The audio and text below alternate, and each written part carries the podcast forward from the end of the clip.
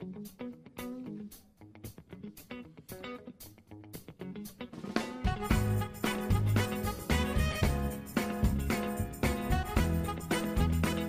Sejam bem-vindos ao Burncast, o seu podcast de entretenimento e cultura pop da Burn Company. Mas antes de começar, queremos dar alguns recados bem rápidos. Você pode ouvir o nosso podcast gratuitamente nas principais plataformas de streaming, como Spotify, Deezer ou no aplicativo do Anchor. Ou se você preferir também, você pode ouvir o Burncast através do nosso site, que é burncast.com.br. E não deixe de acessar nossas redes sociais, que é Podcast Burn no Facebook, no Twitter e no Instagram. E se você quiser e puder, também pode apoiar o Burncast a se manter. Basta acessar o burncast.com.br barra apoie e lá você pode escolher um dos apoios, que nos ajudará a continuar investindo e produzindo conteúdo para vocês. Mas não se preocupe, o Burncast sempre será gratuito. Mas se você não puder ajudar monetariamente, compartilhe os episódios do Burncast nas redes sociais e sempre marque o nosso perfil para darmos um repost, ok? Hoje estamos aqui para falar sobre Shira e as Princesas do Poder, num bate-papo super especial com duas convidadas. Eu sou o Guilherme Cepeda. E eu sou o Pedro Prado. E hoje estamos aqui com a Mayara Alvim e a Joana Burigo. Meu nome é Mayara Alvim. Eu sou professora de de português e inglês e sou pesquisadora. Eu pesquiso mais sobre história em quadrinhos e sobre narrativas. E além disso, eu sou bastante fã da Xirra também. É muito legal estar aqui hoje com os meninos gravando. Sou a Joana Búrigo, eu sou é, fundadora da Casa da Mãe Joana, que é um projeto feminista de comunicação e educação sobre gênero. Eu sou coordenadora também, coordenadora pedagógica e professora da Emancipa Mulher, que é uma escola feminista é, sediada aqui no Rio Grande do Sul e vinculada à rede Emancipa.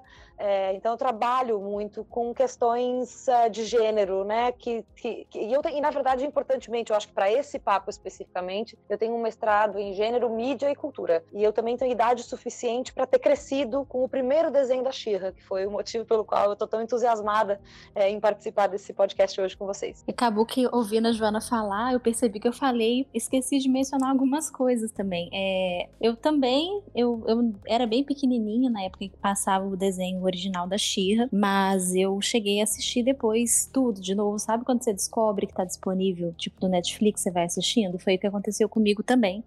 E é interessante ter essa ótica do antes e do depois, né? Ver como uma criança, que você está lá porque é tudo muito lindo e brilhoso, etc. E como adulto, tudo ainda é muito lindo e brilhoso, só que você começa a perceber coisas que você não via antes. Né, como que isso muda, inclusive, dependendo da idade, dependendo da época. E por isso que eu acho muito interessante a gente ter esse papo sobre a Xirra hoje. Pela honra É justamente por isso que é, é, o fato da gente estar aqui discutindo Shira, né? Que acho que desde o seu princípio nunca foi apenas uma simples animação, um simples escapismo, né? Sempre tinha um reflexo na sociedade. E já puxando aqui o início, a gente vai falar da última temporada, né? Da animação Shira. Essa nova repaginada, né? Dela já é um produto original da Netflix só que voltando lá atrás, ela foi apresentada em 1985. Curioso da She é que desde o seu início ela era um derivado de He-Man e os mestres do universo que acompanhava a princesa Dora, que ela na verdade era uma irmã gêmea do He-Man, que também era conhecida como She-Ra, né? Ambos ali ativavam seus poderes, um pelo poder de Grayskull e a She-Ra pela honra de Grayskull, que era uma, uma divisão até que engraçada. Né? O cara vai pelo poder, ela vai pela honra, não sei. Parece que era ele que precisava fazer o serviço sujo é, e coisas da, de boomer da época. Mas Ambos tinham né, o objetivo de lutar para livrar o planeta de Etéria de uma tirania. Ele foi originalmente exibido entre 85 e 87 nos Estados Unidos e teve 93 episódios. Aqui no Brasil ele acabou sendo exibido pela Rede Globo, no qual acho que a maioria da galera assistiu, né? Que tinha uma dublagem bem peculiar também pra época. A vitória buscar, ver a luz triunfar, sempre ao seu lado, vamos lutar.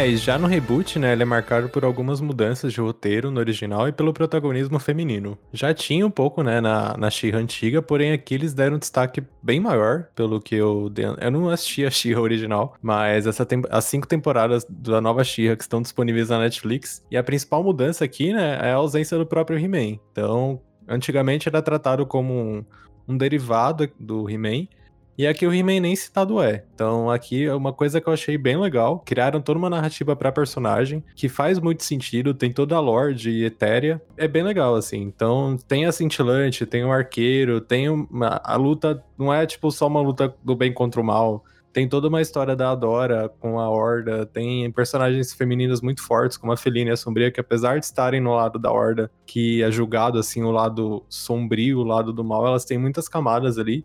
Se tratando de um desenho julgado, né, para ser infantil, ele tem muitas camadas e, de acordo com a pessoa que assistir, né, vai entender de uma forma diferente, principalmente com diferença de idade, né? São várias mensagens que estão inseridas ali no decorrer da trama. O que você falou, no entanto, eu acho que são, são válidas para as duas séries, Mayara. Não sei Sim, se você concorda concordo, com isso, sim. Concordo. Né? Eu, eu não acho, tipo, eu acho que é uma história de empoderamento feminino muito diferente. Eu acho que o que mais marca nessa fase é a questão LGBT e o contínuo lésbico, né? Eu acho Contínuo, que nesse é, sentido, é, concordo também.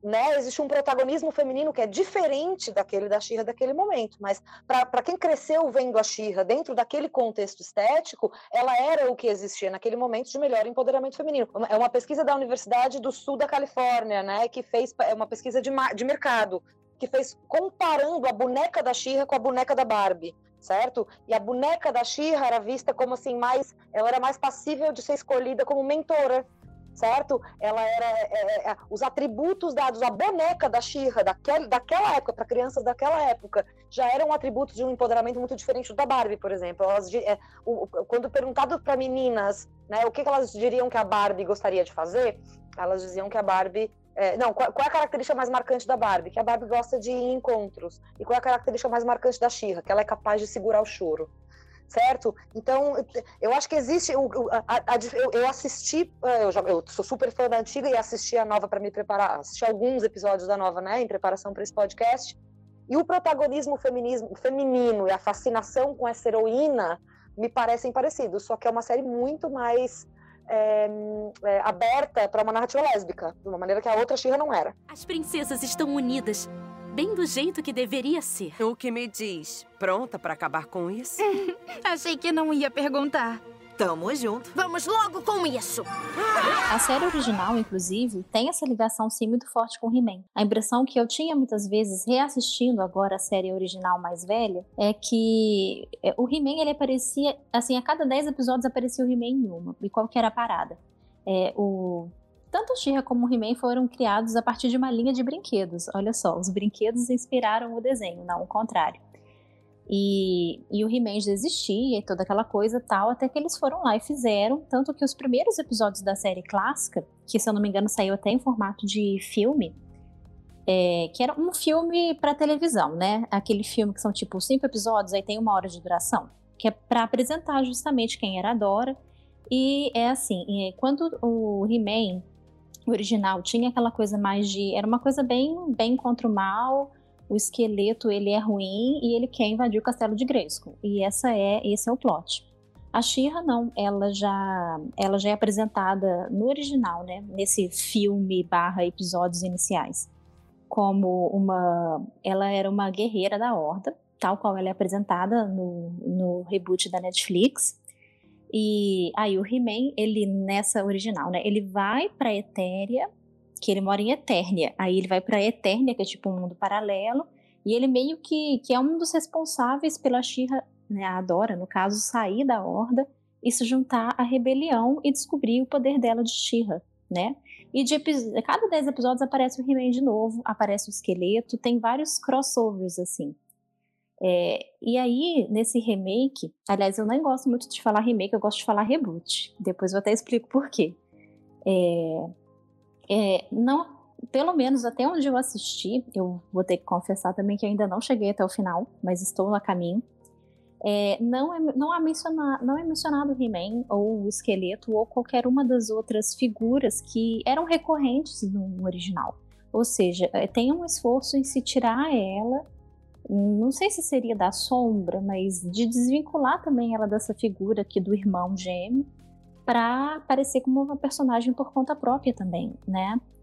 É, e eu acho que isso é um grande mérito, né? Tanto que a série original também tem essa questão de grande, grande parte do elenco são personagens femininas, elas cada uma tem um poder, mas são personagens planas, né? É, É, tanto que, por exemplo, ah, tem a Serena. O poder dela é que ela é uma sereia e mexe com água. O próprio nome já joga isso. E na animação da Netflix tem até uma. Eles às vezes fazem piada com isso, que nem tem a Netossa, que viram assim: Meu Deus, o que, que você faz? Ela, mas tá no meu nome. Net, de rede, né? Toss de jogar, eu jogo rede. Ou seja, é bem, eram personagens bem planos mesmo. E o que, que se acontece nessa série nova da Netflix? Eles acrescentam uma profundidade. É, tem essa necessidade de se apresentar uma explicação, que era uma coisa que não existia muito na série original. Se a gente pegar muitos desses desenhos animados mais antigos, e mais antigos eu digo nem tão antigos assim, anos 80, 90, às vezes até hoje em dia a gente encontra ainda desenhos que vão nessa linha de não apresentar é, um seriado de um episódio depender do outro, mas de cada um ser um episódio é, que as coisas se resolvem nele próprio.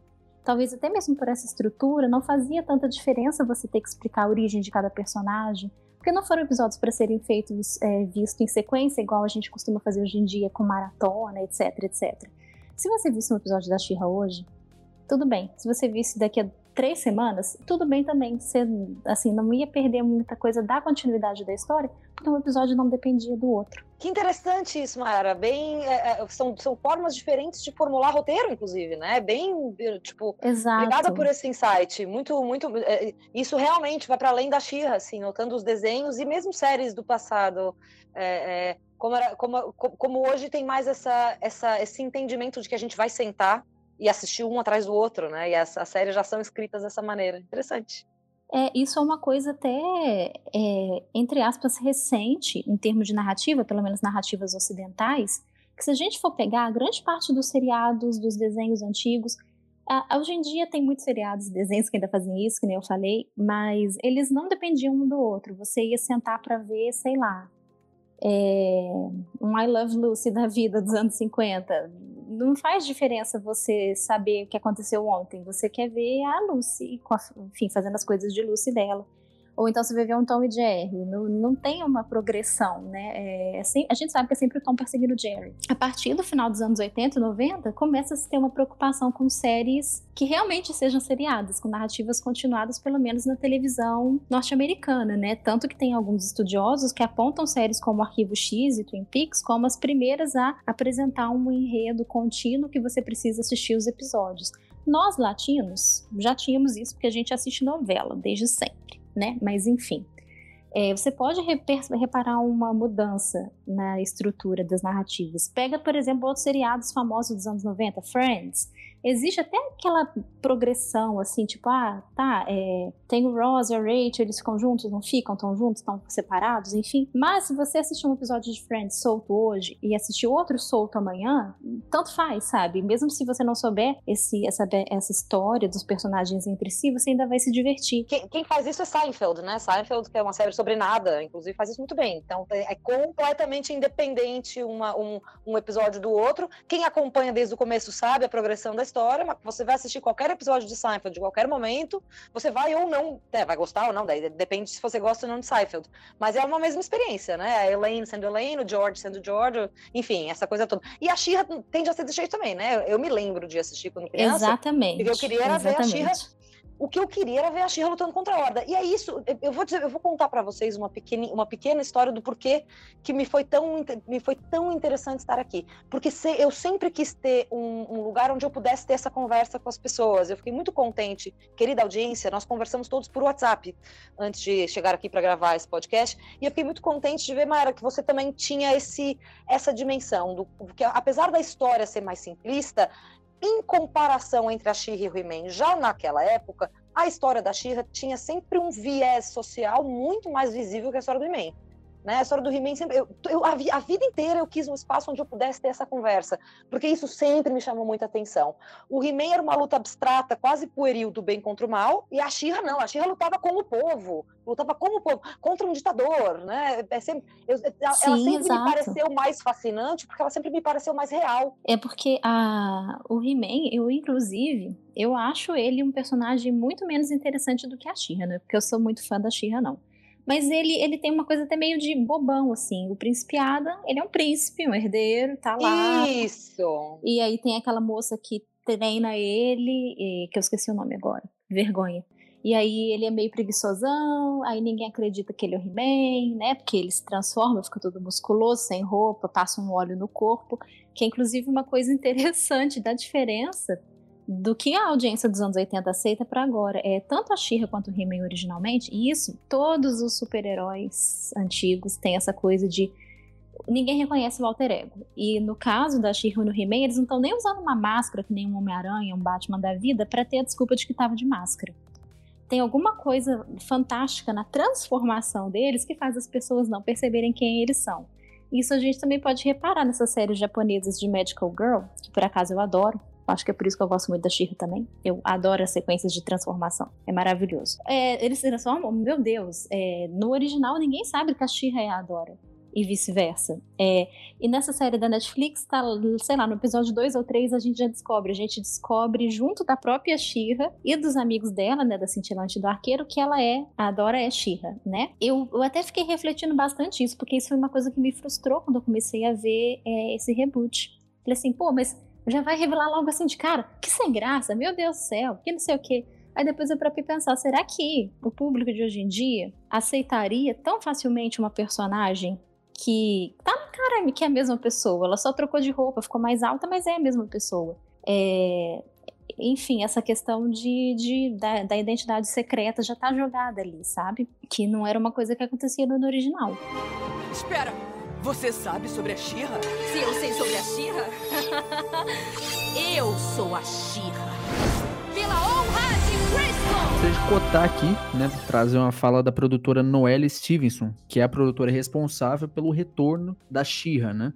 Ela comentou em entrevistas dela, né, sobre a versão do desenho que ela, que ela deu aí, que ela concebeu, que o foco, entre aspas, né, o nosso foco é ela e suas relações. Se ficarmos presos ao original, não tem sentido fazer de novo, basta rever o que já foi feito.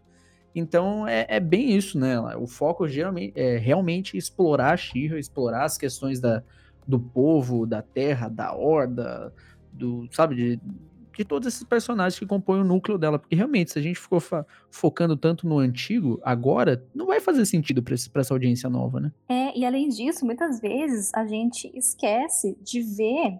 Por isso que eu falei que eu gostava de, do termo reboot. A gente esquece de ver essa, essa Shira como algo que é baseado no original. É tipo uma é, é uma coisa separada. Eu lembro que quando eu comecei a assistir, e eu comentei com uma amiga minha, nossa, mas já falou logo no começo que ela é a Xirra. Aí ela me falou uma coisa que é a seguinte: esquece da original. Acabou, morreu. Foca nessa. E é bem isso mesmo, é outra história. A gente tem que entender que as adaptações, os reboots, eles são histórias novas. E, e são para ser apreciados como histórias novas. É inevitável a gente fazer a ponte com a original, igual a gente está fazendo aqui? É. Só que se a gente for fazer isso o tempo inteiro, e se a gente esperar que a história dessa Xirra seja 100% igual ao original, a gente vai se frustrar muito. É, e não vai apreciar nenhuma das duas como elas têm que ser apreciadas, né? Inclusive, é... inclusive falando em frustração, é, né, quem, quem é que tem... A gente tem que fazer esse recorte, né? Eu sei que é um recorte que o Pedro e o Gui fizeram na produção da pauta que é e pode que, botar que é o, pode botar os bois aí, pode botar o um nome aos bois, não, ninguém se importa que não. São, é, que são os fanboys enchendo o saco porque ela não é hipersexualizada o suficiente pro gosto deles e ficam numa nostalgia de um mundo que era feito por e para eles e não se deram conta de que o mundo foi adiante, né? Exatamente, exatamente. É aquela coisa da, do, do fanboy de 30, 40 anos que fica carente daquela série, nossa, série da minha infância. E aí eles passam a achar que aquilo pertence a eles de alguma maneira e qualquer é, tentativa de se revisitar é, acaba frustrando ele, a eles, né, no caso. Porque é aquela coisa também da mulher ocupar espaços que ela não costumava ocupar antes explicitamente, né? É aquela coisa de ah, qual que é o seu lugar? É o privado, é dentro de casa, na cozinha. Ou cuidando dos filhos, sabe? O que, que você tá aqui na minha convenção de quadrinhos? O que, que você tá aqui no meu filme que eu queria assistir, sabe? É, Inclusive, é... vamos mandar um salve para as Minas Nerds, grande veículo de comunicação feminista do uhum. Brasil que fala sobre quadrinhos. E aí é bem isso mesmo. É, é uma, é, tem, tem essa coisa de tanto ao mesmo tempo, tipo, meu Deus, estão invadindo meu clubinho, e quanto isso, isso é tanto uma maneira também de, de sei lá, eu, eu, na minha leitura é uma maneira de intimidar também e tentar tomar esse lugar que eles achavam que era só deles na força. É uma coisa meio bem clube da Luluzinha do Bolinha mesmo, sabe? Tipo, sai daqui, para se você sair daqui eu vou te ridicularizar. A sua interpretação, Mayara, para mim é corretíssima e ela, a gente tá falando, né, que vai além da Xirra, vai além do, do, da indústria de entretenimento, vai além, vai pro futebol. E a gente tem visto isso no mundo da política, né? Gênero foi categoria central de análise para todas as discussões políticas no Ocidente nos últimos dois anos e a gente sabe exatamente que as formas como os governos têm se instaurado, né? Os governos que estão se provando cada vez mais autoritários, né? A gente via nas narrativas é, que sustentavam aí muitas das, das notícias do noticiário político que elas eram completamente organizadas por gênero,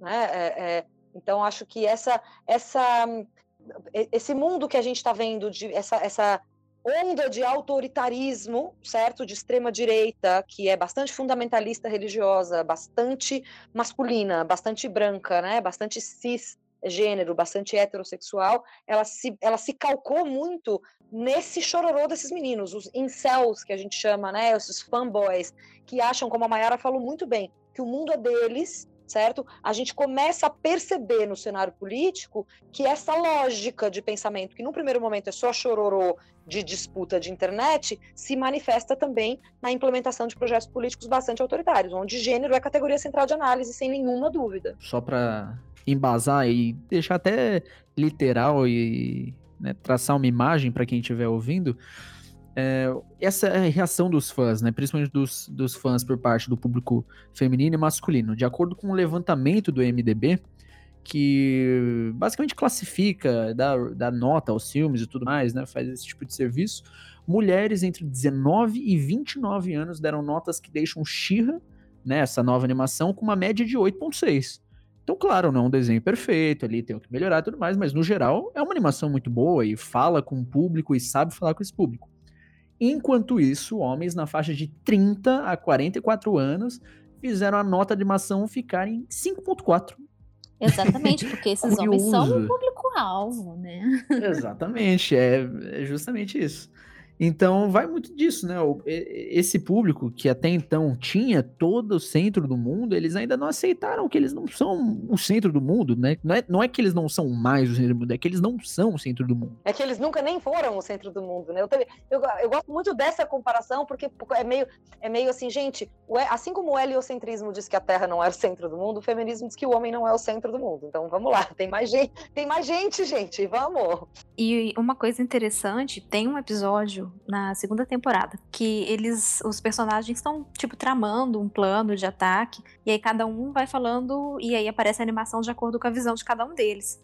E aí, quando o arqueiro vai falar, aparecem os personagens com as roupas originais dos anos 80, né? É, é interessante que ele é o único personagem homem ali. Eu achei, eu, eu, eu assim, na minha viagem interpretativa, para mim isso foi uma um tipo um tchauzinho assim para para visão masculina, tipo, vamos botar o único personagem homem aqui imaginando esse pessoal todo com as roupas dos anos 80, que eles ainda são a categoria que tá presa lá. É uma coisa muito interessante. Eu, eu falo que é reboot também, às vezes acaba escapando um remake aqui, mas é um reboot mesmo. É, a própria Eudora, no original, o remake entrega a espada para ela, tipo, tem toda tem toda a coisa de guiada. Ele que fala, explica para ela da rebelião, explica da horda. Ali, nesse reboot, ela vai descobrindo as coisas por si só, assim assim. A Lorde, todas, as, todas a própria Aliança das Princesas, é, a Aliança da Princesa, né? Não das princesas. A própria Aliança da Princesa, os reinos, os personagens que tiveram uma repaginada, toda a, a jornada da Adora, inclusive com relação com a Felina, que aqui o Rodak ele não é o grande vilão. Tipo, ele é um vilão que tem gente por trás, que é o mestre da Horda, né? Que isso daí não é spoiler nenhum. É, que já, já tá logo ali nos primeiros episódios, mas a principal, tipo, entre aspas, arca inimiga que bate de frente com a Dora, que realmente, principalmente na terceira temporada, a, assume a, o posto de vilã, mas tem uma, não é só uma vilã, tipo, ah, só um má por ser má, é a própria Felina. Então ela é totalmente o oposto da Dora, e com o tempo elas têm vários embates, assim, mas elas veem que, apesar de uma estar tá do lado da Horda e a Dora acaba indo, né, pro lado das princesas, que ela vê que aquela coisa que a Horda, tipo, ela nasceu, né? Ela foi adotada pelo Rodak e ela até então ela era uma simples soldada da Horda. A partir do momento que ela é, esco ela é escolhida, entre aspas, acho que se pode falar assim, porque a espada, né, que ela consegue sentir a espada, que tem relação com os primeiros, né? Que aí sim, um pouco mais. Se você pegar por relação na série, não é explícito isso, mas os primeiros, eles têm, entre aspas, relação ali com o He-Man. Não deixa claro. Porém, quando fala de Eterna e Eterna, é tipo. Os primeiros tá ligado diretamente com Eterna. Então ali, mas lá só pra última temporada, não fala de He-Man, graças a Deus, acho que isso é um grande ponto aqui do, dessa animação, de deixar de lado. E próprio intuito né, do reboot é trazer a, a força da, da Dora como protagonismo. E outra coisa que eu achei muito interessante também, que vai nessa linha do que você está falando, e complementa também para uma narrativa que é mais condizente com os nossos tempos, certo? Que pensando aí da perspectiva política, que é como eu tendo a pensar a respeito de mídia em geral, né? Esses desenhos todos dos anos 80, eles eram muito, eles, eles obedeciam muito a uma lógica de construção de personagem neoliberal, né? Que é o, o, o sujeito que vai salvar o seu, o seu mundo. Dentro daquela diegese, aquele sujeito é o salvador daquele mundo, certo? Que é uma narrativa que permanece, ela existe até hoje, jornada do herói, jornada da heroína, etc, etc. Mas nos últimos anos, eu tenho a impressão de que especialmente desenhos animados têm criado narrativas de salvação, né, narrativas de reverter quadros de opressão com coletivos. E isso isso está descrito no nome da série, né? Pelo a, a, a primeira Xirra é Xirra Princesa do Poder e esse é a Xirra Princesas do Poder, alguma coisa assim, é muito plural, bem, né? é, é isso mesmo, muito bem observado. Então, acho que tem, tem, tem essa dimensão também, que a gente vai ver, por exemplo, no, no, no We Are the Crystal Gems. Eu não lembro o nome do, do, do desenho em português. Steve Universe. E Steven Universe. O Steven Universe também é muito interessante por causa disso, né? Elas, é, tipo, elas, elas são uma unidade que, que trabalha juntas, mas não são uma só, não é a salvadora.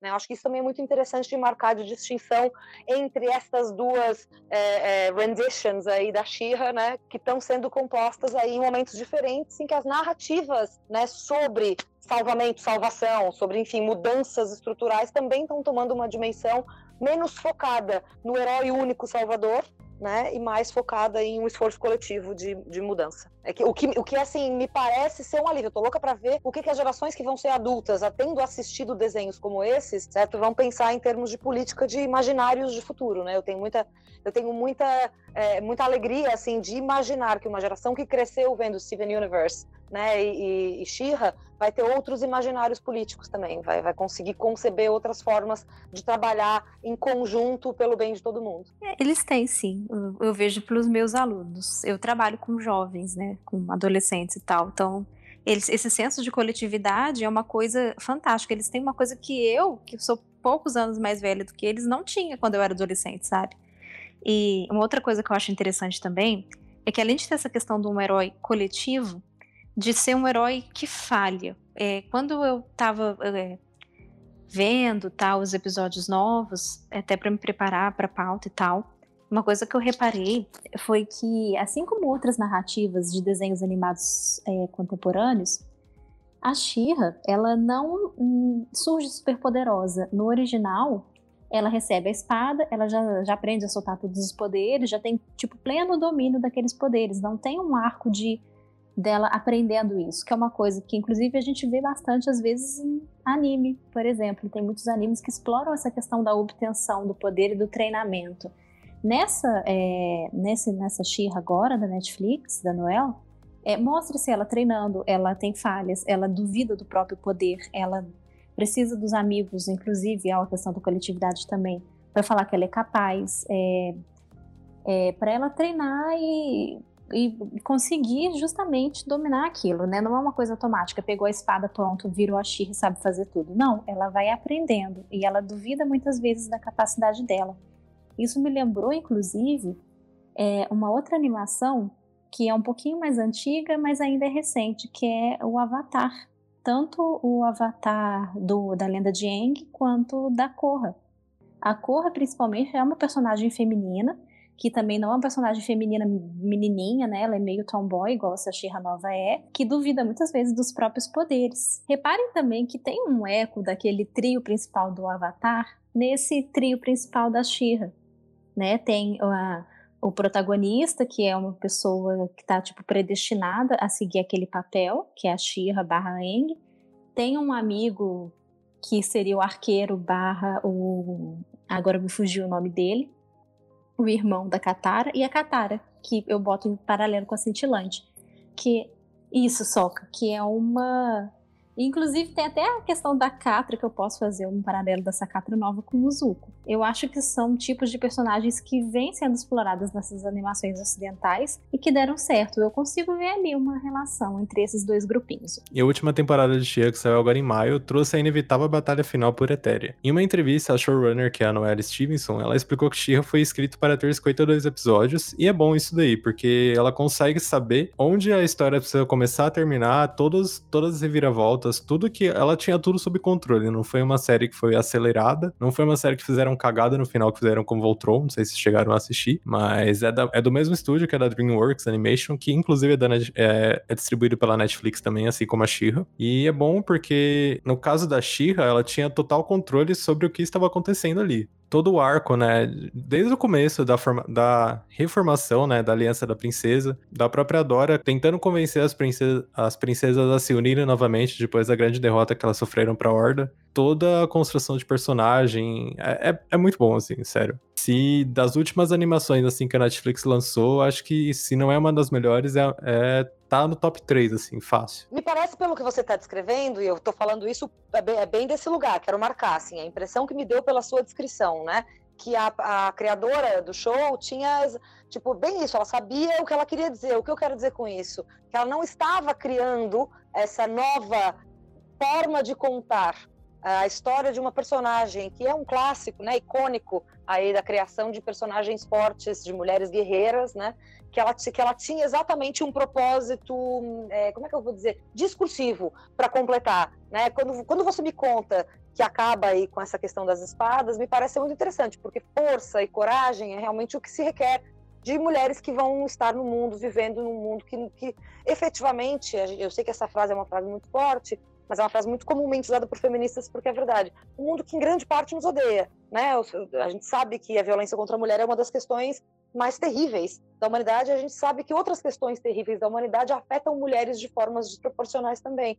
Então me parece muito importante, né, que ela que ela tenha escrito uh, a partir de um personagem icônico, né, que ela tenha que ela tenha entregado para o mundo uma narrativa, né, de de se pensar criticamente a respeito do que, que significa ser mulher é, é, em aliança com outras mulheres, é, lutando contra um regime que visa cercear a nossa liberdade. É, é, é, muito, muito bonito, muito bacana que ela tenha feito isso de forma redonda. Aonde você escolher ir, sempre estaremos com você, lado a lado, cintilante. Mesmo que no caminho tenha um monstro gigante de cristal? Principalmente se no caminho tiver um monstro gigante de cristal. E uma coisa que a gente tocou bastante na questão de representatividade também, a Noelle ela consegue inserir isso no roteiro de forma, de forma bem orgânica, seja nos Pais do Arqueiro, quanto nos romances que sejam explícitos ou não explícitos das próprias princesas e várias. Todo desenho, assim, ele tem um quesito de, de representatividade bem, bem grande, assim. Ela não mede esforços, assim, e não é forçado. Ao contrário de Queerbait, que a gente viu aí em Voltron, entre outras animações da Netflix aí que tentaram fazer o que ela fez. É, ela foi bem na linha do que o Steven Universe fez. Então, é bem. Tá ali, tipo, é pra tá e quem quiser reclamar, que vai reclamar. Tipo, os fanboys chato lá. Tipo, o é. desenho, pra quem reclamar, não é o público do desenho, entendeu? Tipo, é isso. Acho que é Mas bem... será que os fanboys vão chegar até o final? Então, se eles estavam com Rage na primeira temporada, se eles chegarem na quarta ou na quinta, acho que eles, eles, sei lá, acho que eles vão ter um infarto assistindo o negócio. Ah, geralmente quem fala mal não assiste. Então não é nem Muito questão. bem observado. Exatamente. É, mas é isso que acontece com os produtos culturais que são voltados para o público feminino. Eles sofrem, sofrem críticas de pessoas que não os assistiram ou não os, não os consumiram, enfim, né? Exato. É, é, falar mal por falar mal. Tipo, é ruim porque não é para mim, é para um público de mulheres. É feito por Na verdade, mulheres. O que, o que a gente tem que aprender a ler, né? Eu acho que todos nós, como sociedade, que gente, por isso que eu fiz lá no começo também do show, a gente falando do ridículo, de, de enquadrar esses caras como ridículos. Porque é isso, o que a gente tem que aprender a ler e, e, e ler e escrever socialmente é isso. Olha, por, que, por, quê? por que, que a gente dá tanta atenção para esse bando de sujeito que estão aí fazendo chororô por algo que não era nem para eles? Vamos começar por aí, gente. Alô, sociedade? Daí a gente para de dar crédito para esses caras. Porque, pelo amor de Deus, não é possível que um bando. Sabe, não é, não é possível que a gente continue naturalizando que um monte de homem de 40 anos tem alguma coisa de relevante para dizer a respeito de uma animação para menina adolescente. Francamente, se enxerguem. Olha, pra Disney eles, eles têm, viu? Não, não que estejam certos, mas a Disney deu voz, deu, deu palco pra esse povo aí. Inclusive tiraram protagonistas da- do último Star Wars só porque deram hate. Tá vendo? Tá vendo por que, que não dá pra levar esses caras a sério? A gente tem que levar. Quando eu digo não levar eles a sério, não digo não levar eles a sério como ameaça. Eu digo não permitir que o que eles têm a dizer seja considerado sequer relevante. Porque ameaça eles são de verdade. Nesse lugar a gente tem que levar eles muito a sério, que, era o, que foi o que eu, do que eu comete- tentei articular sobre política anteriormente. A gente vê que esse tipo de mentalidade, que trata a mulher como se fosse cidadã segunda categoria, quando chega na, institui na institucionalidade da política, tem a maior cara de fascismo. É impressionante, certo? E tá aí a Xirra que não nos deixa mentir, porque olha bem a horda. Né? Então, então, assim, o que, o que não dá é para a gente achar que o que esses caras têm. É isso, a gente tem que lembrar as pessoas que não é possível que a gente naturalize, que a gente ache que tudo bem a gente ficar dando palco para um monte de marmanjo se metendo em coisas que não são nem para eles. Ah, e pra quem quiser conhecer um pouco mais sobre a She-Ra também, tem dois documentários bem legais na Netflix. Um é A Força de Grayskull e o outro é Brinquedos que Marcaram Época. Tem bastante coisa sobre a origem da She-Ra, toda essa parte que a gente já comentou um pouco aqui no, nesse episódio.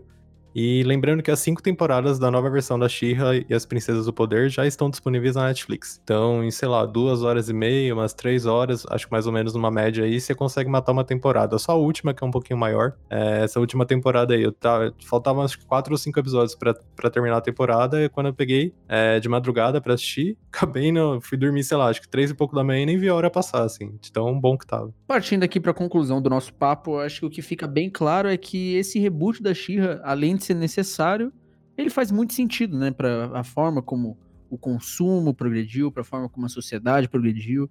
Então é um desenho que foi atualizado, como tudo na vida teve que se atualizar, como todos nós temos que nos atualizar conforme o tempo passa, né? Então, eu agradeço, né, primeiramente a participação da Joana e da Maiara, e se elas quiserem também dar a palavrinha dela sinal e deixar já o jabá, Gente, eu quero agradecer demais. Foi uma delícia de papo com vocês. Assim, desde, na verdade, todo o processo foi bem gostoso. Então, agradeço pelo convite, agradeço por estar fazendo parte disso.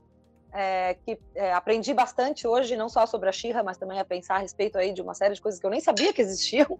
Convido todo mundo para visitar a página do Facebook da Emancipa Mulher, facebook.com.br Emancipa Mulher. A gente acabou de finalizar uma cartilha de formação feminista que está lindona e está sendo distribuída gratuitamente. Você só tem que enviar seu nome completo e endereço para um número de WhatsApp que você acha lá no nosso Facebook e você recebe a sua em casa. Um grande projeto aí de, de, de disseminação de teoria feminista. É, eu não tenho mais muito a acrescentar, só queria agradecer, porque é sempre muito bom ter qualquer oportunidade para poder falar um pouquinho sobre a Xirra, né? É, e eu acho que hoje também, que nem a Joana falou, aprendi muito.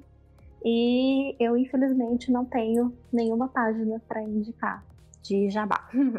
Só agradecer mesmo. Gostaria de agradecer a todos vocês que chegaram até aqui e gostaria também de pedir é, aquele lembrete semanal de que sigam o Bunnycast nas suas, nos seus players favoritos, seja Spotify, Deezer, no próprio Facebook do, do Bunnycast, no site do Bunnycast, no Anchor. Por lá, no site, no caso, você consegue ouvir online e também baixar no seu dispositivo, seja computador, seja celular, de, de forma gratuita. Então não tem desculpa para não poder ouvir o episódio. E também, caso você siga, sempre vai ter aquela praticidade de você receber uma notificação sempre que a gente lançar um episódio novo. Também gostaria de relembrar vocês das nossas redes sociais, o podcast Bunny no Instagram e também no Twitter, você pode achar. E lembrar também que esse é um podcast distribuído pelo Anchor FM.